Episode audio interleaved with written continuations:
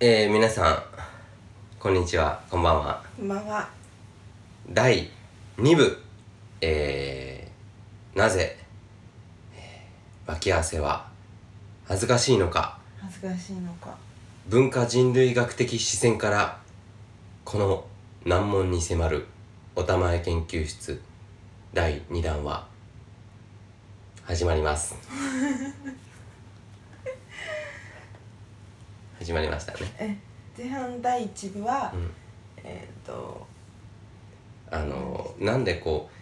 うねこう自分のこう生理現象を人に聞かれてしまうともしくは見られてしまうと恥ずかしいのか、うん、そして消それをお誰かからこう突っ込まれるとそれが消化されるのか化されるよね。消化されるよねっていうところまでおうん話し出しましたけども、出しましたね。そうそうそうじゃそう。あさ最後そのあの外国ではさ例えばアメリカではうんあのおおならよりもうん。ゲップの方がむむしろこう恥ずかしいというのはよく言われることだけども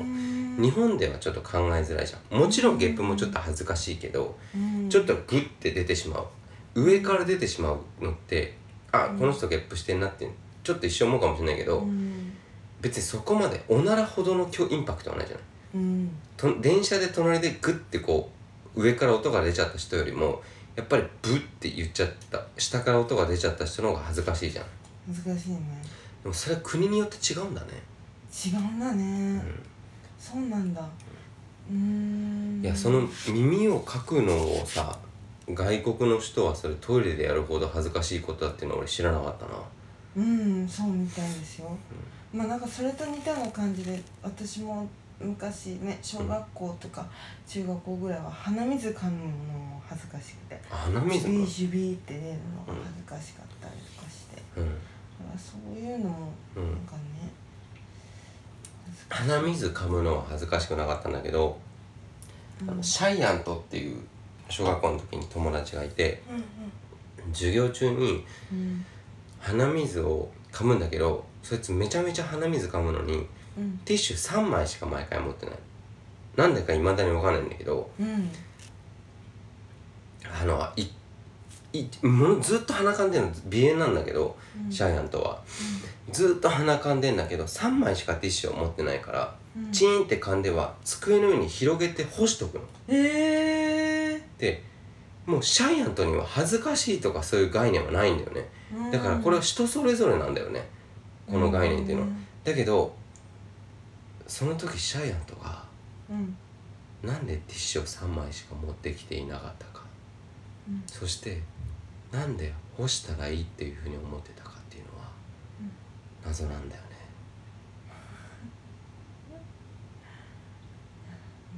夏だからちょっと怖い話したけどえー、いやいや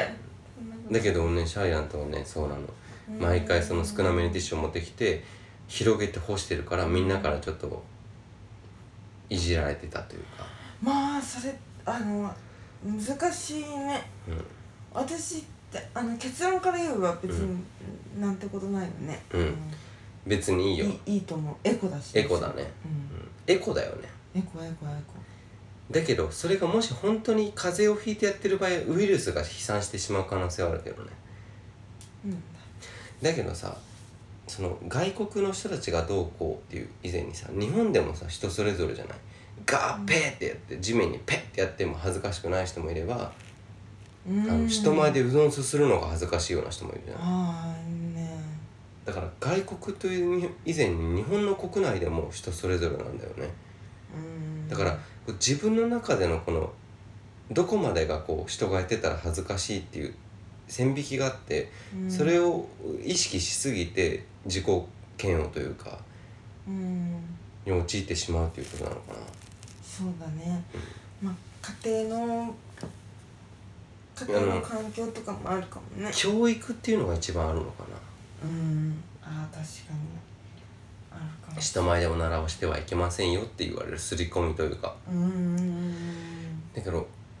これは子供のような目線だとは離れてしまうかもしれないんだけどおじさんおばさんになった時にさうんそのなんか恥ずかしさってどんどん薄れていくっていうのはない、うんありますねあの別にさゲップしようがおならしようがさ何でもありみたいなさそうそうそう、うん今私まさにそのいやそこまでじゃないでしょなんか そこまでではないでしょおまさかそんな女はしないけどもあの汗かいてもうガンガンどこでも拭くからねうんまあシートとかでねうんシートとかハンカチで、まあねうハンんカチで全然拭くまあおでことかにかいた汗とかねおでこもうん脇汗も、うんあの背中もうん おばさんじゃん本当にそうなんだようんでも恥ずかしくないよね今思ういやあのだってさそれはさうん室長さあの気をつけてるじゃないですか結構あんまりこれそのおばさん化してきてるって言ってますけどあの気をつけてますようんうんあの見てるとうんあのあんまり気になんないも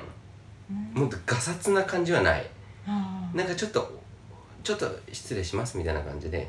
うんそうねしかもあんまり人目につかないようなところでねそうね多分それはもうし心理的にも気をつけてんじゃないですかあなたうーんなのかなだからあんまおばさん感はないよそこにうーんいやおばさんってもっとガサツだってそっかいやこれは全部のおばさんに言えることじゃないようんいわゆるイメージの中のおばさんねうーんいわゆるおばさんっていう共通認識の中のおばさんはガサツじゃないおじさんもそうだねあのおばさんなんか特に混んでると男子トイレのね大そう事そうなそう方入ったりねでさよくさ大阪のおばちゃんがとか言うってさうんあの「あんたもうなんとかしとけ」って言っても関係ないやんけみたいになるけどさうん大阪いた時っていうのは確かにそういうおばちゃん多かった気がするんだよねあもうさ、うん私その人間が人間のうんなんか構造的に本当そうなるんだと思うんうんうで若い時っていうかまあ年年によってってそうこそとうそう、うんでだんだん年取ると女性と男性のその切れ目っていうのがなくなってあて女性はもう生理とかそういうのがなくなるから、あうんもうただただおじさん化していくのよはい別に子孫残すわけでもはないはいいはいし、はいだからどんどん男のほううん女性ホルモンがなくなって男性化してってだうんからもうほんと多分おほぼおじさんになるんだよねはいはいはいはいえじゃあ女性は今までなんだじゃあおじさんはおばさん化していくってことそうではないまあどうだろうねでもおじさんはおじじゃあさんでまた男性ホルモンなくなってくるからおばさん化していくのかなじゃないかな最終的にはじゃあ逆転していくのかなうんどあの同調するんじゃないおおよそすごいなそれ面白い なあのさ違うところからわざわざ始まってんだろうねもともと同じものだからこそうんで最初はもう思いっきり逆のこうマイナス極とあの、うんあの N 極と S 極を持ってるうん2つのものがだんだんだんだんこうひっついていったとしたらもうバンっつって逆のこう軸になってしま うんだでもさ確かにさあの少女はさおじさんになっていきさ少年はおばさんになっていくのかもしれないねどどういうこと少年はおじさんという一点を介しておばあさんになっていきうん少女はおじさんという一点を介しておじいさんになっていくんちょっと待てよ違う違う違う少じゃあ少女はおばさんという点をバンってやってそのままおじいさんになっていくうでん少年はおじさんという点を一回こう返した段階からもう鏡のようにバンっておばあさんになっていくのかもしそんな両極端に行くかはわからないけどねれないでもさお例えばさ今さ高橋室長がさうんうんあの女性らしく過ごしてるけどさうんいずれはこうおじさんのようになっていくわけじゃないうんみんなそうなんだけどうん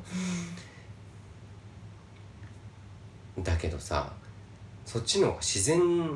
だからつまりおじさんって自然なんじゃないおじさんおばさん自然だよのおじさんおばさんって自然だよねうん一番害ないもんねうん、う害ないっていうかさんおじさんおばさんってさいわゆるさこうすごいラフな姿じゃないそうそうそうだからラフさがさこうラフさが NG っていうのがおならが恥ずかしい脇汗が恥ずかしいというところでさラフが OK だったとしたらさ脇汗かいていいしさおならしていいしさうんおじさんおばさん OK だしさっうんていうことなんじゃないかななんだろうなんかこう何でもありの世界って言ったら例えば浅草行ったりしてさうん例えばあー大阪のさ、まあ、一部のところ行ったりしてさこうものすごいラフな世界ってあるじゃないうん競艇場しかりうん競輪場しかりそのすごいラフな世界の中でなんだろうね生きていける人たちになれるかどうかうんそれの対局が中学高校だと思うんだよねうん何か一個したら恥ずかしい大便の個室入ってたら恥ずかしい とかそうだねそうだねなんかわかったぞあなんだ初めてのパターンはいどうぞだからもうちょっとテーマに戻るけども、うんうんうんなんで脇汗かいたりとかするのが恥ずかしいのかっていうと、うんその恥じらいを持ってる時代っていうのが、はい女性らしくあり逆に男性らしさをがある時期なんじゃない、はいその恥じらいがなくなると、もうおじさんおばさんになって、うんあの女性男性という関係ではなくなってしまうのかなもしかして。なるほどでその恥じらいっていうのはまあく国とか文化でも決まってて、んはあなるほどね、うんその恥じらいのこの起点っていうかこう線引きっていうのは国によって違うけどうんだけど大体こう同じようなところだよねうんおならゲップ耳かきそうね大体全て生理現象のそうそうそうそうでやっぱりあのーねうん家庭ができたりとかするとだんだんその恥じらいなくなってくるじゃないそうやって女性を失ったり男を失ったりするからでもさ女性を失ったり男を失ったりするっていうのはさ、うんそもそもさ家族っていう線引きってさすごいさ境界線がないこの軍団というかさうん組じゃない一個の組としてさ境界線がゼロじゃん家族ってうん別に何をしても利害関係はなくてさうん何をしても許されるっていうかさうんその中で例えばさ